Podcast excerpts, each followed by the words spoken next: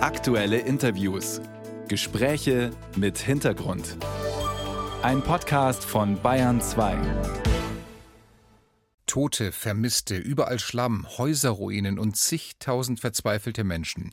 Die Lage im Osten Libyens ist eine Woche nach der verheerenden Flut immer noch katastrophal und unübersichtlich. Die Zahl der Opfer lässt sich nur schätzen. Es werden immer noch tausende Menschen vermisst. Und besonders betroffen ist die Hafenstadt Darna. Unsere Korrespondentin Anna Osius hat es geschafft, in diese Region vorzudringen, um uns allen berichten zu können, wie es den Menschen geht und was sie jetzt am dringendsten brauchen. Guten Morgen, Frau Osius. Guten Morgen, ich grüße Sie. Was für Bilder können Sie uns beschreiben aus Dana und der Umgebung? Wie, wie groß ist das Ausmaß der Zerstörung? das Ausmaß ist unfassbar. Also ich bin schon eine ganze Weile Reporterin in Krisengebieten und habe auch schon über viel Leid und Elend berichtet, aber eine Situation, wie wir sie gestern hatten, hatte ich wirklich noch nie, dass sowohl mein Übersetzer als auch ich angesichts des Schicksals des Interviewpartners dort mit Tränen in den Augen standen und fast angefangen hätten zu weinen. Man mag das als Schwäche auslegen, aber dann stehe ich gerne dazu. Es sind Schicksale, die wir hier hören, wo man sich wirklich fragt, wie viel Leid kann eigentlich ein einzelner Mensch ertragen. Also ein Beispiel nur von sehr, sehr vielen hier. Wir haben gestern einen Familienvater getroffen, der allein mit seinem geistig behinderten Teenagersohn zurückgeblieben ist. Er war zufällig im Haus nach oben gegangen, als die Flutwelle in Darna reinspülte. Sein Sohn lag unter zwei Leichen begraben. Er hat ihn noch gerade retten können. Seine Frau verschwand in den Fluten. Er wusste nicht, was mit ihr ist. Hat sie dann zufällig im Ort 100 Kilometer entfernt im Krankenhaus wieder getroffen. Sie ist aber geistig verwirrt, er kennt ihn nicht mehr. Er hat drei Brüder, eine Schwester verloren, musste die Toten identifizieren und seine Mutter ist immer noch vermisst. Diese Menschen haben alles verloren und das ist nur ein Beispiel von Tausenden, die wir hier hören. Die Verzweiflung ist wirklich enorm. Unvorstellbares Leid. Jetzt heißt es, man kann immer noch nur schätzen, wie viele Opfer es insgesamt gab. Viele sollen auch noch unter dem Schlamm oder unter Trümmern begraben liegen. Gibt es da inzwischen konkretere Zahlen, um abzeichnen zu können, was da wirklich passiert ist?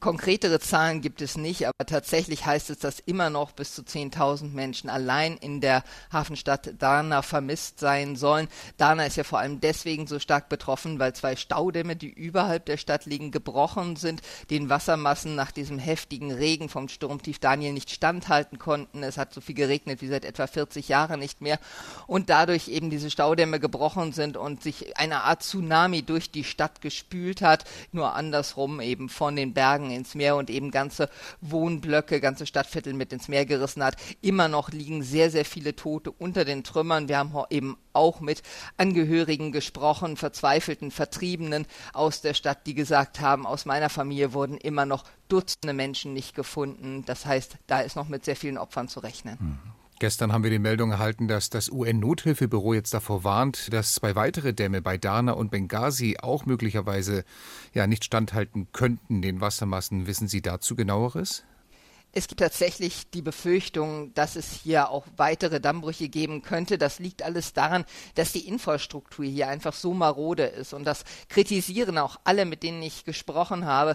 Die Leute sagen, es kann doch nicht sein, dass in einem eigentlich ja so reichen Land Libyen, Libyen hat große Erdölreserven, fast 40 Prozent der Erdölreserven Afrikas liegen in Libyen. Das heißt, eigentlich könnte dieses Land so reich sein, aber dennoch ist seit Jahren nicht in die Infrastruktur investiert worden. Was auch daran liegt, dass hier zwei rivalisierende Regierungen, eine im Westen, eine im Osten, um die Macht im Land streiten, viele Milizen aktiv sind, es gibt eine massive Korruption und all das wirkt sich darauf aus, dass die vergessen werden, um die es eigentlich gehen sollte, nämlich die Bevölkerung. Und da herrscht ein großer Unmut. Wie kommen denn die Hilfsmaßnahmen voran? Ist mittlerweile auch internationale Hilfe angekommen? Ja, internationale Hilfe ist angekommen und auch nationale Hilfe und vor allem eine sehr, sehr große Solidarität der Libyer untereinander. Also auch hier im Ostteil kommt Hilfe aus dem Westteil an. Viele Menschen haben auch ihr Auto mit einem Graffiti besprüht. Wir stehen zu euch, wir sind eins, wir Brüder, wir halten zusammen, einfach um zu zeigen, wie sehr sie mit den Menschen in diesen Flutgebieten jetzt sein wollen. Es gibt ganz, ganz viele Ehrenamtliche, die sich hier engagieren, von den Pfadfindern über, ich habe gestern eine Professorin getroffen, die spontan die Ärmel hochgekrempelt gekrempelt hat und gesagt hat, ich will helfen. Also ganz, ganz viel Solidarität, aber die große Frage ist natürlich, werden wirklich alle Menschen erreicht, einfach weil es so viele Tausend sind.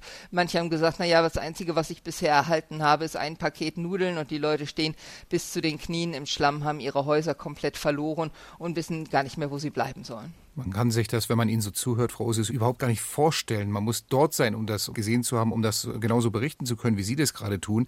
Ich kann mir vorstellen, es war für Sie auch nicht ganz einfach, da überhaupt hinzukommen. Wie, wie sind Ihre Arbeitsbedingungen vor Ort für Sie und die anderen Journalisten? Absolut, Journalisten wird es hier sehr schwer gemacht, in das Gebiet vorzudringen und überhaupt erstmal nach Libyen reinzukommen. Also ich habe ganz viele Kollegen, die es nicht geschafft haben, überhaupt eben Libyen zu betreten. Da braucht man Security Clearances, also so Sicherheitsschreiben vorher und das ist ein sehr, sehr langer Prozess, der im Moment auch, naja, man wagt es nicht zu sagen, aber vielleicht auch bewusst verzögert wird, weil natürlich kritische Fragen hier nicht unbedingt erwischt sind. Also ein Kollege von mir, mit dem ich eingereist bin, musste auf dem Flughafen wieder umdrehen und wurde in die nächste Rückmaschine gesetzt. Und wenn man dann es einmal geschafft hat und im Land dann doch tatsächlich durch gute Kontakte unterwegs ist, dann kommt das nächste Problem, dass es eben natürlich Checkpoints gibt, dass gerade nach Dana reinzukommen fast unmöglich ist. Es hieß vor zwei Tagen, alle Journalisten müssen aus der Stadt raus, die Stadt wird evakuiert von Journalisten und auch da, also zumindest die Vermutung liegt nahe, weil eben kritische Fragen und äh, Fragen, warum diese Dämme gebrochen sind, warum es so viele Tote geben musste, weil die nicht gerade erwünscht sind. Vielen Dank. Bis hierher unsere Korrespondentin Anna Osius war das aus dem Osten Libyens, wo eine Flutkatastrophe vor über einer Woche wahrscheinlich tausende Menschen getötet und noch mehr obdachlos gemacht hat. Vielen Dank, Frau Osius, für Ihre ja auch sehr emotionalen Beschreibungen aus dem Gebiet. Sie halten uns in den nächsten Tagen weiter auf dem Laufenden. Danke Ihnen. Danke auch.